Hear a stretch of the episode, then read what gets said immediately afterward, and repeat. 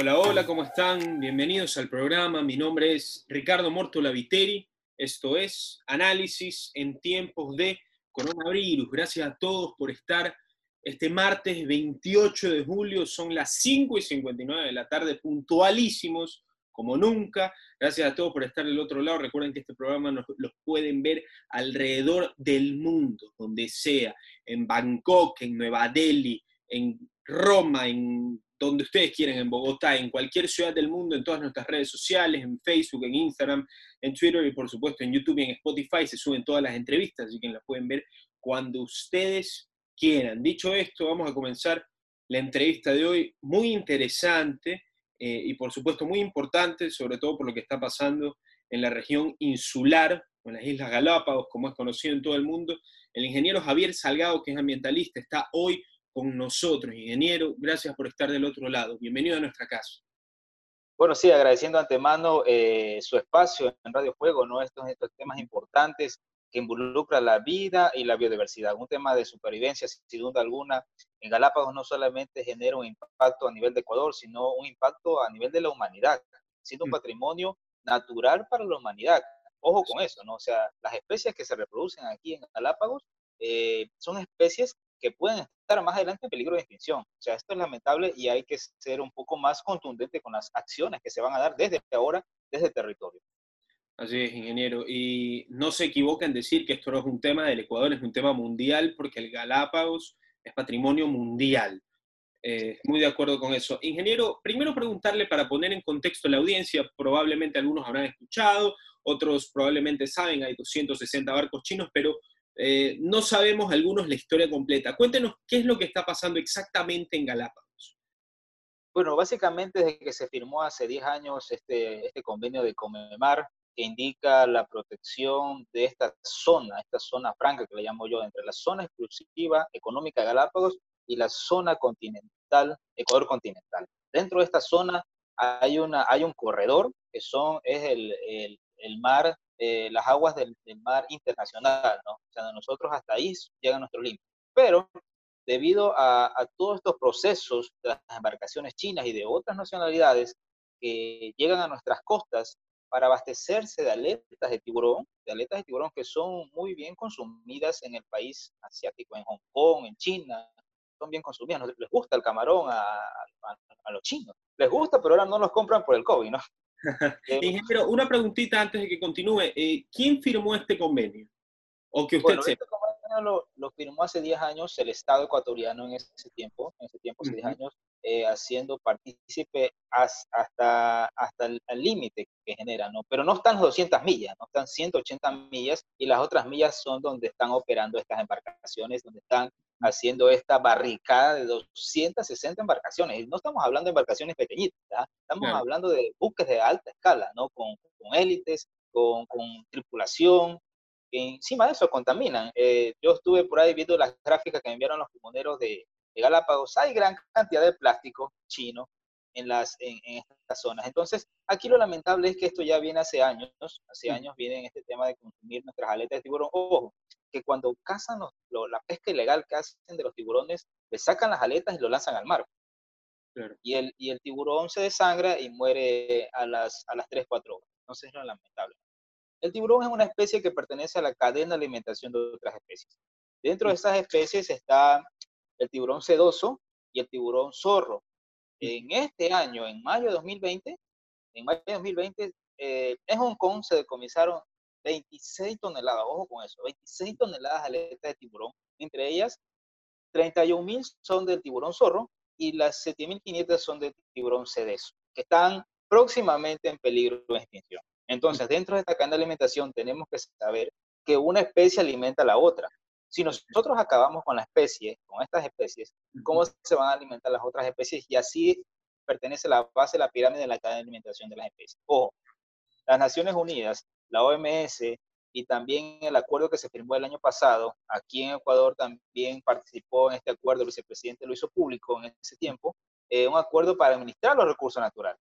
¿Qué quiere decir esto? Que cada territorio, cada país que se comprometió en, Naciones Unidas a, a firmar ese acuerdo 2030 indica que nosotros tenemos que administrar los recursos naturales. Aquí existe una sobreexplotación de los recursos naturales. Nosotros hoy en la rueda de empresa indicamos que hay que manejar los recursos de una manera sustentable y sostenible. ¿Por qué sustentable? Sustentables son todas las acciones que vamos a hacer desde ahora en territorio para proteger nuestros recursos marinos y pesqueros, para reactivar la economía de los residentes de Galápagos. Ojo, los residentes de Galápagos ahora con el tiempo de COVID han sufrido mucho su economía por el tema de turismo, por el tema de desplazamiento, porque no hay, no hay alimentos, están haciendo trueques en estos sectores y están desesperados. Ojo. Eh, eh, ¿usted cree que este gobierno no es amigable con el medio ambiente? Pienso que la estrategia, la estrategia no va por ahí en el tema ambiental. Desde la Comisión de Biodiversidad en la Asamblea Nacional, desde el Ministerio del Ambiente, que ha tenido muchos problemas, no solamente en este tema de aletas de tiburón, ha tenido problemas de contaminación grave, lo que pasó en Salinas, eh, la contaminación del río Coca, contaminación de la refinería en Esmeraldas, eh, graves daños por el tema minero, que todavía existe, en el sector de Portobelo, provincia del Oro, sector de, de Saruma, de Piñas, y, y, la contaminación que aún existe por, por erosión de suelo y contaminación por químicos en, las, en los cultivos. Entonces, pienso que debemos trabajar, y eso indicaba hoy en la rueda de prensa, ¿no? Tenemos que trabajar ahora sí por proteger nuestros recursos naturales y fomentar este Ecuador sostenible. Cuando ya hablo de un Ecuador sostenible es que nosotros ya nos ponemos en la camiseta del medio ambiente, o sea, trabajar por nuestros recursos naturales. Eso lo dice la, la convención, el Comemar, que tenemos que seguir al pie de eso. Y ahora, nosotros que hoy en la rueda de prensa indicamos el, el, uno de nuestros puntos es enviar a las Naciones Unidas con todo el manifiesto de todas las organizaciones para que el Estado a su vez participe en esto, se extiendan las 200 millas limítrofes alrededor de esta zona de Ecuador continental. Incluso se pueden extender hasta 350 millas. Porque en este corredor, en este corredor que, están las embarcaciones chinas, que están entre el mar, mar internacional y nuestras costas, están toda la cadena de especies. Es porque ahí hacen su reproducción. Acuérdense que Galápagos llegan a través de, la, de, diferentes climas, de diferentes costas, del norte con Perú y al sur con, con, Chile, llegan a reproducirse a las Islas Galápagos. ¿Qué quiere decir esto? Que es como un, como un, este, un encuentro de todas las especies en nuestras islas. Entonces, por eso hay estas barcadas de barcos en estos sectores. Ingeniero, eh, volviendo pues al tema de país a país, eh, usted nombró a la Organización de las Naciones Unidas, eh, le pregunto, ¿qué importancia tiene la ONU en esta situación? Porque yo me pongo a pensar, obvio, y esto es un pensamiento mío y no tiene nada que ver con lo de Galápagos, y ya volveremos a especificar. Em, la ONU, una de las ramas, eh, una de las organizaciones ramas es la OMS, y yo creo, no sé si usted pues tenga el mismo criterio, yo creo que la OMS ha alcahueteado a China en el tema del coronavirus, no nos informó de lo que había pasado, entonces yo me pongo a pensar, no sé, yo, me parecería pues eh, completamente, no sé, contradictorio que venga la ONU y nos ayude para pelear o para combatir o para desterrar a los que desde un principio alcahuetearon para que pase todo lo que está pasando en el mundo, que es el tema del coronavirus. Entonces yo le pregunto, eh, no qué opina usted de la ONU, pero qué tan importante va a ser para el Ecuador que la ONU actúe, independientemente de lo que diga. Mire, eh, la ONU está preparando una nueva convención eh, sobre conservación en la biodiversidad marina. Es una nueva convención después de la Comemar. La están preparando, la están cocinando, como digo yo. Pero la ONU, en estos casos de cuando hay explotación, sobreexplotación de los recursos, ya debería mandar a sus peritos a hacer un tribunal de investigación de pesquería en estas zonas, involucrando a todos los países, no solamente está China, ojo, hay embarcaciones de Panamá, ya lo dijo la Armada del Ecuador, no solamente hay embarcaciones de China, hay otro tipo de embarcaciones que también están rondeando nuestras costas en la parte limítrofe. ¿Y por qué lo están haciendo? Porque tienen el respaldo, el respaldo de sus, de sus países que son de potencia, ¿no? En este caso China, que es un país potencia, siempre quiere, quiere, jugar, quiere jugar eh, vivo, como digo yo, ¿no? Como sabes que estamos endeudados, tenemos una deuda con ellos, a veces con esos intereses quieren sobrepasar y sobrepasar el, el, el tema de limítrofe, ¿no? Y eso nos causa daño, causa daño. China se, conoce ese país como un país contaminante. Desde su misma nación es contaminante. Hay, mucha población, hay contaminación por polución, han desgastado, devastado sus costas, ahora vienen a las costas nuestras a devastarlas y nadie les, les, hace un auto. Yo creo que las Naciones Unidas, la OMS, las mismas organizaciones internacionales, organismos internacionales que prohíben esta pesca incidental o pesca ilegal, ya deben pronunciarse. Nosotros tenemos, vimos un caso en Argentina que, en ese país indicaron que esos barcos hay que hundirlos. Toda, toda embarcación que atente hacia la conservación de las especies marinas en una zona que no es de ellos, hay que hundirlos. Una, porque está afectando la cadena de alimentación de especies, está afectando a la humanidad, como digo, no solo al Ecuador, estamos afectando a la humanidad. Más de 3 millones de personas, 3 mil millones de personas se alimentan de, de las especies marinas. No podemos eliminar al depredador porque el depredador se alimenta de otra especie y así va la cadena. Eso es lo lamentable, hacer una conciencia. Yo creo que ese equipo que, está, que están haciendo como Terna, el gobierno, deben involucrar a, a las organizaciones que están vinculadas en Galápagos. Deben tomar en cuenta a ese equipo técnico está conformado por una terna que dio el presidente hace dos días, eh, no recuerdo los dos nombres, pero uno es empresario hotelero y otro es, otra persona es una ex ministra de Ambiente, Creo que ahí deben de estar nuestra propuesta, que es una Junta Nacional de Ambientalistas en esa propuesta del Gobierno Nacional. Sí, ingeniero, pero mire, eh, yo soy bastante escéptico y yo puedo imaginar lo que va a pasar.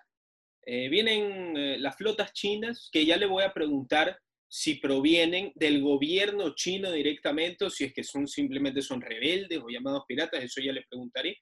Em, si es que viene la flota china y nos hace esto, que es ilegal, se lleva nuestra fauna marina. Em, y la solución, y lo que va a pasar seguramente, es que sale la ONU, la OMS o la organización que sea, y va a decir desde Ginebra o desde Roma o desde Berlín, van a decir, bueno, estamos completamente indignados por lo que ha pasado en Ecuador, vamos a hacer lo que mejor hemos podido, fin del comunicado. Y seguramente van a hacer otra ley, otra reforma, o vamos a cuidar pero los chinos igual vienen, igualmente vendrán otra vez arbitrariamente. Y no solamente los chinos, sino los que quieran. Entonces ahí yo me pregunto y, reformulo la pregunta que le hice antes, ¿dónde estamos nosotros? Porque al fin y al cabo los que están alrededor nuestro no les importa, porque Galápagos es de Ecuador. Puede ser que sea patrimonio mundial, pero le repito, no les importa. ¿Qué hacemos nosotros? ¿Dónde está nuestra guardia costera? ¿Cuáles son las medidas extremas que nosotros debemos tomar cuando vemos que los de alrededor no nos ayudan, no hacen nada? ¿Qué hacemos nosotros, ingeniero? Nosotros tenemos que rápidamente, a través de Cancillería, y espero que, el, canciller ahora, que es un canciller nuevo, que pasó la posta al otro, tome acciones inmediatas con, apoyo a, los organismos internacionales, ya sea dentro de Centroamérica, estamos al norte con Perú, que también le está pasando en sus costas, y al, sur con Chile.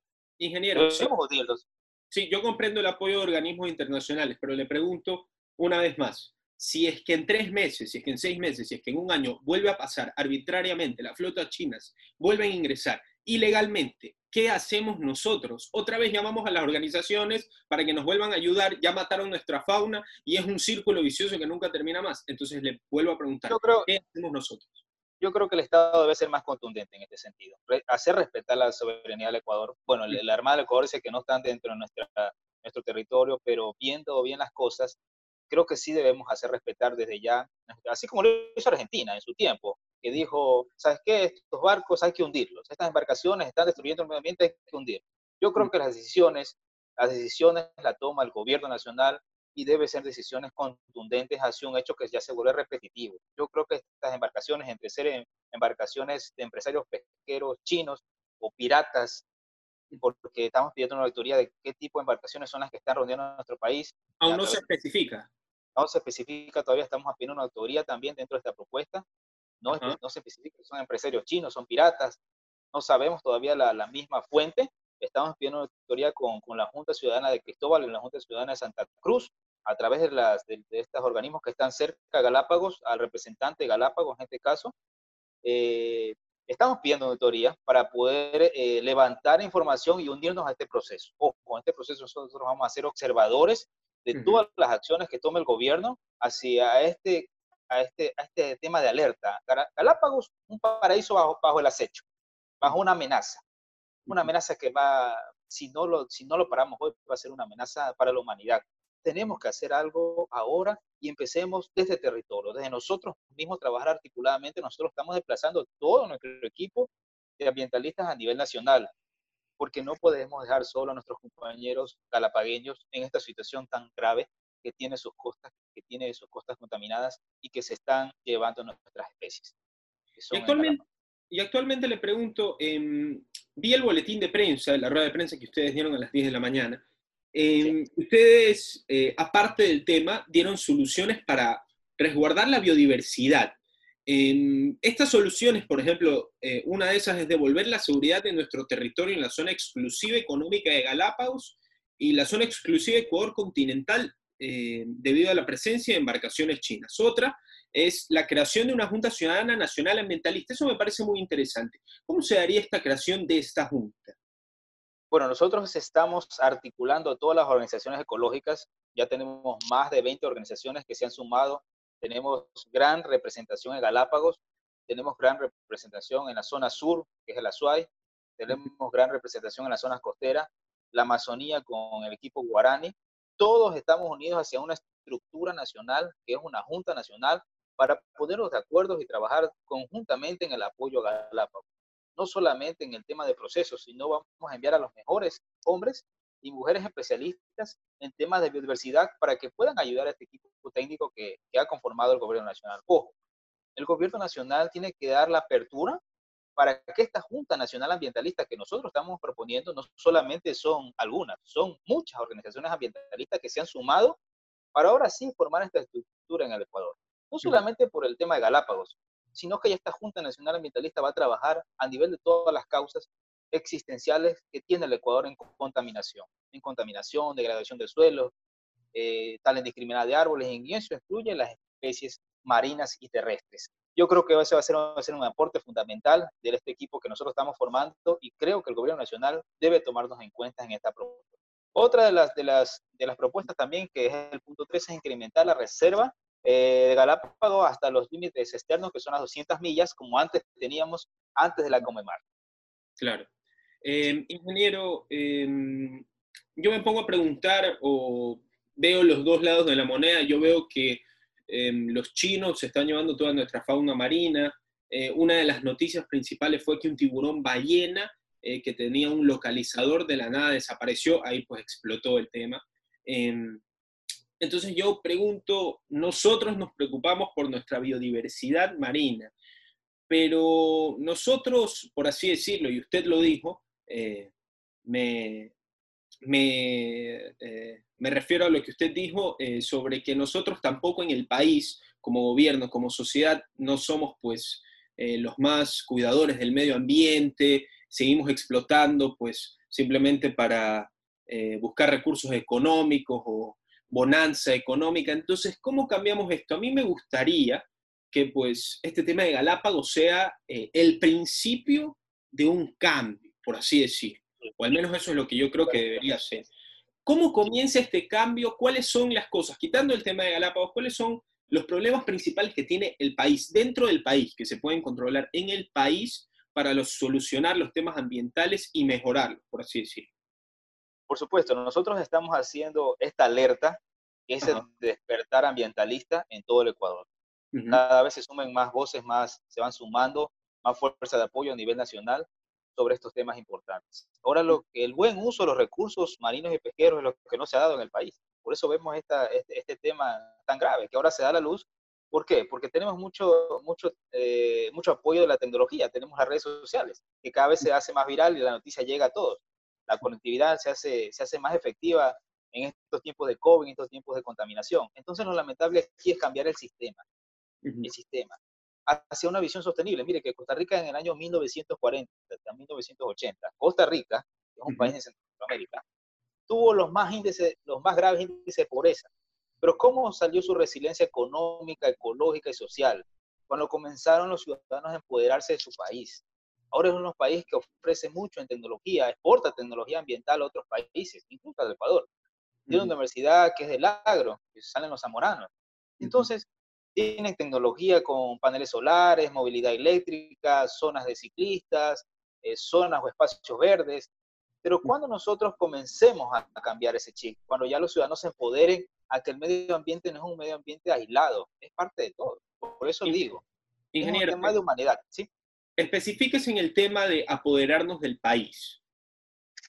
Cuando yo digo que los ciudadanos debemos apoderarnos o empoderarnos del país, es que desde nuestros territorios comencemos a fomentar la protección del medio ambiente. Esto no solamente la carga para nosotros los ambientalistas y que de pronto ustedes con medios de comunicación lo difundan, sino que el ciudadano común también tiene que ser partícipe de este cambio. Un cambio que puede ser radical, sí, pero es un cambio para el bienestar sustentable. Ese es el nuevo concepto que le hemos dado ahora en el tema ecológico. Si tú tienes un bienestar sustentable, estás trabajando para un Ecuador con un desarrollo, pero sostenible. Ojo, el desarrollo no quiere decir que te haga una infraestructura, talo árboles, pongo minerías, talo manglar y hago camaroneras, me llevo las aletas de tiburón y abastezco a, a, mi comunidad china. No, eso no es un bienestar sustentable, eso es una destrucción. Eso es una destrucción para la humanidad. Entonces, tenemos también que pensar en que las empresas aporten a ese grano sostenible y sustentable para que el país tenga mejores continuas. Unas buenas prácticas ambientales, sin duda alguna, generan un cambio. El turismo en, Galápagos se va a ver afectado con este tema de las embarcaciones chinas. Entonces, tenemos que trabajar ahí en los nuevos retos de sostenibilidad para el Ecuador. Esos son los que nos enmarcan después al COVID. Eh, ingeniero, em, sobre el tema que usted dijo del tema de Galápagos, que perderá pues turismo, desde semanas antes o días antes, no, estoy seguro cuántos días antes, Galápagos ya se había declarado en emergencia dado a la escasez del turismo. ¿Qué fue lo que pasó? Y me parece que implementaron que los turistas podían ir cierta cantidad de tiempo con eh, todo esto, bla, bla, bla. Ahí le pregunto, ¿cómo recuperamos el turismo en Galápagos? ¿Cómo recuperamos? Parece, parece según eh, lo que ha dicho el gobierno de Estados Unidos, eh, eh, la empresa Moderna, Pfizer, etcétera, etcétera, ya están en fases finales de una vacuna de coronavirus. Digamos que este al final del año será el final del coronavirus. ¿Cómo se recupera el turismo en Galápagos? ¿Cómo se le devuelve el hambre a la gente de volver a ir o de visitarlo por primera vez? Principalmente tenemos que trabajar eh, en una resiliencia económica. Cuando yo digo un circulante económico, tenemos que trabajar desde los emprendimientos locales en Galápagos. Fomentar el turismo es también tener un Galápagos seguro, un Galápagos integral, un Galápagos que protege a sus especies. Eh, no podemos hacer referencia de Galápagos pese a lo que nos está pasando con las aletas de tiburón. O sea, tenemos que trabajar en un Galápagos sostenible. Ahora, lo lamentable aquí es que nadie estaba preparado por el COVID, ningún país. Entonces, tenían que tener las operadoras turísticas un plan B. Siempre sucede algo antrópico que puede ser provocado por el ser humano o algo natural que puede ser provocado por la misma naturaleza. puede ser un sismo, terremoto. Entonces, los países ahora se enmarcan en una preparación continua para cualquier situación que pueda pasar, pandemias, eh, crisis ambientales, sismos, entre otras cosas. Pero acá nosotros pensamos o creemos que solamente se puede trabajar desde los hoteles y brindando un servicio adecuado. No, se tiene que trabajar desde las comunidades, los ciudadanos. Desde ahí se basa la educación ambiental. Y así reactivamos al emprendedor que está en Galápagos, que ahora está haciendo trueques, cambiando pescados por alimentos, cambiando víveres por otros víveres. Eso están haciendo nuestros compañeros galapagueños. ¿Por qué? Porque no hay un circulante. este tema del COVID los ha dejado eh, totalmente en crisis, una crisis económica. Y más allá de eso, vienen embarcaciones chinas haciendo estructuras en el mar territorial, llevándose las aletas de tiburón. Entonces, aquí el gobierno, el gobierno que ya muy pronto saldrá, el nuevo gobierno que viene después, en el próximo año, tiene que tener un plan de reactivación económica, turismo sostenible o sustentable, enmarcado en todas las áreas protegidas del país. Y yo indiqué, bueno, indiqué y también lo voy a indicar en, otra, en esta radio, en Radio Fuego, tenemos que trabajar en la certificación de carbono neutro. ¿Cuáles son las certificaciones de carbono neutro? Este, todas las empresas que generan contaminación por polución, por tala de árboles, por, por minerías, tienen que pasar por procesos y tienen que tener certificación de carbono neutro para poder seguir operando. Nosotros tenemos muchas áreas protegidas, como el Yasuní, bosques protectores, eh, zonas de manglares, humedales, que podemos otorgar certificaciones de, carbono neutro a, empresas, a grandes empresas para que ese aporte económico por esa certificación llegue, llegue ahora sí a estas áreas protegidas o ecosistemas. Este año, este año se despidieron a más o menos una cantidad de 300 a 600 guardaparques, creo que tengo la fuente. ¿Quiénes, cuidan ahora las áreas protegidas? En Galápagos, en, parte de la SUAI, donde hay minería. ¿Quiénes, ¿Quiénes cuidan? No hay un plan B. Entonces, tenemos que cambiar el sistema. Siempre digo que ahora, con el tema del COVID, tenemos que buscar nuevos retos de sostenibilidad. Y cuando hablo de desarrollo, no quiere decir destrucción de hábitat. Hablo de desarrollo sostenible, entre lo económico, lo social y lo ecológico. Esos tres son el equilibrio para el desarrollo del país. Es así que enmarcamos los países que son eh, desarrollados en este sistema ambiental. No nos vayamos lejos. Medellín y Bogotá son ciudades que, que, poco a poco han ido creciendo y ya se consideran ciudades sostenibles. Transportación eléctrica, ciclovías, parques sin rejas, zonas donde se puede hacer camping. Eh, eh, casi el 50% de la población maneja los temas ambientales. La política pública ambiental tenemos que actualizarla, no podemos trabajar con políticas públicas antiguas. Tenemos que actualizar y tenemos que hacer que trabajen los organismos estatales y la Comisión de Biodiversidad de nosotros. Para eso lo elegimos, para que trabajen y creen leyes o condiciones que vayan hacia la protección o conservación de las especies. Eso es lo que hace falta en el país, actualizarse y cambiar el sistema, un sistema de sostenibilidad. Ingeniero, un par de preguntas más que ya se nos está acabando el tiempo. La primera, em, yo creo que todos, pues, eh, todas las causas o eh, todas las búsquedas societarias actualmente, siempre así sea ínfimamente, rozan el tema político, rozan pues eh, si el partido político A, si el partido político B, y en este caso pues eh, el país más poderoso del mundo, o para simplemente decir el país más poderoso del continente americano, los Estados Unidos, tiene un presidente que se ha mostrado pues esquivo a, a los temas que favorecen el medio ambiente. El primero y el más contundente fue el Tratado de París, que no lo quiso firmar, que era eh, un tratado para reducir las emisiones de carbono, para cuidar los medios ambientes, etcétera, etcétera, etcétera. Y los políticos a veces pueden ser ejemplos o pueden ser mal ejemplos. ¿Cree usted que el presidente Trump, obviamente ya no en tema político, sino en un tema psicoanalítico, cree que el presidente Trump a su continente le ha sido mala influencia para que nosotros actualmente en todos los países latinoamericanos, centroamericanos y hasta los mismos Estados Unidos de América seamos tan inconscientes con el medio ambiente? Sí, ese también es el despertar de nuevos líderes que vayan enmarcados a la protección de la naturaleza. Mire que en ese tiempo Macron, que es el presidente francés, cuando Trump dijo que no quería, él asumió, denme, el reto a mí, yo lidero, yo lidero este sistema. Y él sí firmó. Entonces eso nos da también una esperanza de que tenemos que despertar a nuevos líderes a nivel del mundo. Y eso estamos trabajando, hay muchas organizaciones eh, ambientalistas que están trabajando eso. Esto es un mal referente ante un sistema capitalista, lo sabemos desde ese punto de vista, eh, que influye más el sistema como tal por encima del ser humano, por encima del medio ambiente, ¿no? Donde se generan recursos, pero se, se explotan los recursos, pero no se devuelve a la naturaleza lo que están consumiendo. Si yo talo árboles, tengo que sembrar 10 veces más los árboles que he talado.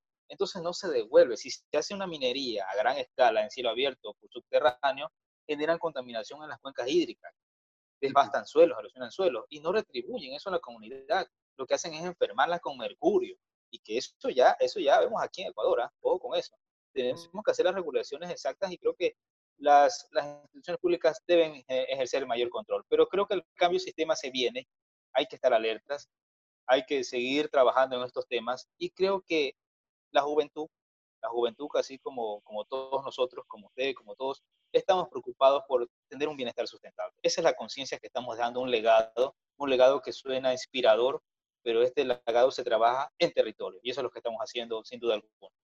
Así es, ingeniero. Para, finalizar, me gustaría preguntarle, claramente el país está pues en un momento económico muy difícil, eh, todos, eh, pero me gustaría preguntarle cómo se podría explotar en el turismo en el país, porque yo me pongo a pensar, eh, se me viene a la cabeza Chile, se me viene a la cabeza República Dominicana, se me viene a la cabeza la isla española, que es República Dominicana y Haití también. Em, se me viene a la cabeza muchos países, Puerto Rico, Costa Rica, que realmente explotan, explotan el turismo y las capacidades que tienen ellos. Y yo el otro día vi un estudio de que Ecuador es, por metro cuadrado, el país con mayor biodiversidad del mundo. No sé si habrá cambiado, pero eso lo acabo de leer, usted me lo podría confirmar. ¿Cómo podemos explotar em, el turismo del país? Yo he visitado muchísimos lugares, aquí dentro, eh, en el continente, quitando el tema de Galápagos, porque Galápagos siempre es atractivo, quitando el tema de Galápagos, yo me he ido al centro de la sierra, cerca de la Amazonía, y son lugares que, a pesar de que son hermosos, son bellos en, contexto, son descuidados, son, eh, no te terminan de convencer. No explotamos eh, el turismo. ¿Le parece que deberíamos hacerlo más y más contundentemente, ingeniero? tenemos que promover, tenemos que promover y aprender de países que han venido devastados y ahora se encuentran como países sostenidos. Tenemos que promover sin duda alguna un turismo responsable con los recursos naturales, sin desgastar. Esa es una necesidad de la humanidad. Ahora no podemos darnos el lujo de talar árboles, de contaminar ríos, de generar contaminación por polución. No, tenemos que cambiar la posta hacia una tecnología de paneles solares, transportación eléctrica, pero eso, eso costaría más, sería más costoso para un gobierno. No, acuérdense que nada se destruye, todo se transforma. Nosotros tenemos que pasar a una transformación. No podemos ser un país mecanizado. Podemos ser un país industrializado, sí, pero un país que va en vías de desarrollo sostenible hacia, las, hacia la humanidad. Nosotros tenemos muchos lugares turísticos que tienen bosques protectores, tienen áreas protegidas, tenemos también reservas, reservas en todo el país y es ahí donde está el turismo sostenible y sustentable. Mire que aquí, antes de la pandemia, vendían muchas, eh, muchas personas de diferentes países, ya personas mayores, a pasar su, su, jubilación. No sé si ustedes viste en Guayaquil, y visitaban el parque histórico, visitaban en Cuenca el, Cajas. Sí, sí, sí. Esos son divisas, esos son circulantes. Eh, vendían los buques, se, se, quedaban aquí en el puerto marítimo del sur de Guayaquil, o si no iban a Manta.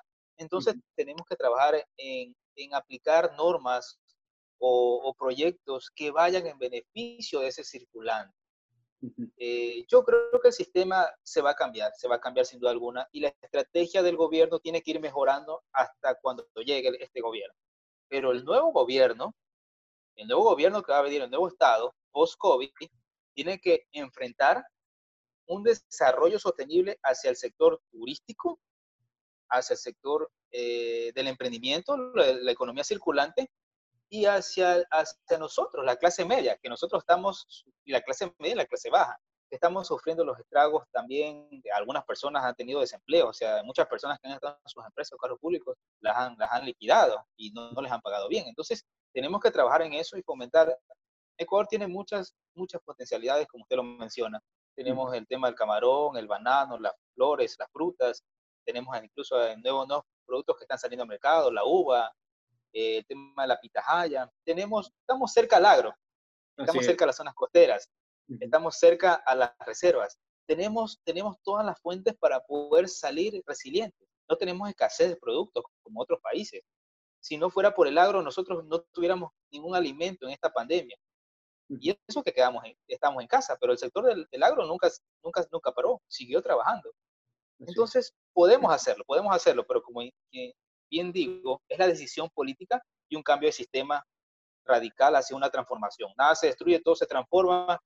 Comenzamos una evolución del cambio, si un cambio hacia la convergencia, hacia un punto fijo. El punto fijo nos dice enmarcarnos en la sostenibilidad y promover competencias entre nuestros recursos naturales con cualquier país. Tenemos competencia para, para cualquier país. Ingeniero, última pregunta cortita para terminar la entrevista. Eh, de los candidatos presidenciales que podrían ser presidentes, que podrían ser elegidos en febrero de 2021, no me diga nombres, si quiere dármelos sería maravilloso, pero no me diga nombres. Em, ¿Cree que hay uno en la terna o en uno de los posibles candidatos a la presidencia que estaría a favor este, de este desarrollo sostenible, amigable hacia el medio ambiente que usted eh, menciona, cree que uno de estos precandidatos, no me diga nombre, es una de estas personas que va a cambiar el país en ese tema? Sin duda alguna, no, no tenemos ninguna información de alguien que... No, ninguno. Hasta ahora, ninguno. O sea, los mismos... ¿A quién se lo propondría? ¿Quién cree de los candidatos que tendría la mente más abierta de decir, bueno, yo creo que podríamos plasmar esto? ¿A quién se lo propondría de los precandidatos? necesitamos la juventud y la experiencia para un nuevo gobierno. Pero necesitamos que se marque la historia de un presidente que pueda, que pueda evolucionar al país. Tenemos todos para hacer una potencia turística, una potencia en el sector de la agricultura. Ojo, han descuidado mucho la agricultura de este gobierno y del anterior. Ahí está la fuente de riqueza del país. La minería y el petróleo, señores, no nos dieron nada en tiempos de COVID. Fue la agricultura, así como Costa Rica. Si hay un presidente que, me que proponga al país y proponga a las organizaciones ambientalistas que va a trabajar en el turismo, en, el, en, el, en, el, agro y en el tema ambiental, estamos dispuestos a, dar todas las herramientas necesarias para que eso pueda darse. Pero hasta la fecha no hemos encontrado dentro de las propuestas alguien que represente al medio ambiente, a la agricultura. Tenemos que trabajar, sí, en alguien que nos represente, pero por eso nace desde las bases. Hasta ahora no tenemos ningún, ningún, ningún, ninguno que pueda aportar con ese sistema. Yo creo que puede salir dentro de estos días o dentro de los días venideros, pero hasta ahora no tenemos ninguna. Pero sí les recomiendo a todos los, precandidatos que si no tienen la experiencia necesaria para trabajar en un Ecuador sostenible, no se involucren en temas políticos, porque no saben cómo hacerlo. Los ministros de Ambiente que han pasado nos han dado, nos han dado una, una mala experiencia de no saber hacer bien las cosas, el know-how, no saben hacer cómo hacer las cosas. Pero ingeniero, dé su número para que lo llamen usted. Me buscan en las redes sociales como Javier Salgado y tengo ya 12 años trabajando aquí en la ciudad de Guayaquil. Créame que 12 años para mí es poco, pero sin duda alguna empecé muy joven, creo que empecé de, de, tu edad, pero esto me ha, me ha, garantizado a mí de saber cómo manejar y cómo asesorar en temas ambientales. Hemos asesorado a muchas empresas, instituciones públicas también, hemos corregido graves errores, graves errores en la ciudad de Guayaquil. Ese, ese tema, ese tema de, de, palmeras, de comenzar a crear sitios, en poner vallas y sacar árboles, eso no estaba bien. Eso tiene que, ir a un tema transversal, o sea, no podemos talar un árbol. En otros países construyen edificaciones, pero nunca quitan el árbol. Les dan rehabilitación. Aquí, aquí vemos que talan, que destruyen y, y le introducimos una palmera que no genera lo mismo, genera calor. Entonces, tenemos que trabajar en eso. Yo creo que sí va a haber un nuevo reto. Esperemos que, que, nazca un líder dentro de esas organizaciones, pero un líder que cumpla y que sea un líder de hecho, más no de palabras. Así es, ingeniero, lo ha descrito perfectamente. Muchísimas gracias por estar con nosotros. Ha sido un placer, eh, ingeniero Javier Salgado. Muchísimas gracias y cuídese muchísimo. ¿eh? Sí, sí, estamos todos con las normas de bioseguridad, siempre a las órdenes para Radio Fuego ha sido un gusto para mí compartir y, bueno, un saludo para todos los oyentes de esta prestigiosa radio. Esperemos que no sea la última. No, no va a ser la última, no, no, no, para nada. Y cuando lo llame uno de los precandidatos, lo vamos a llamar ese mismo día, recuerden. Por supuesto. Estamos a las órdenes, nos vemos, pasen bien, saludos a todos. Chao, chao.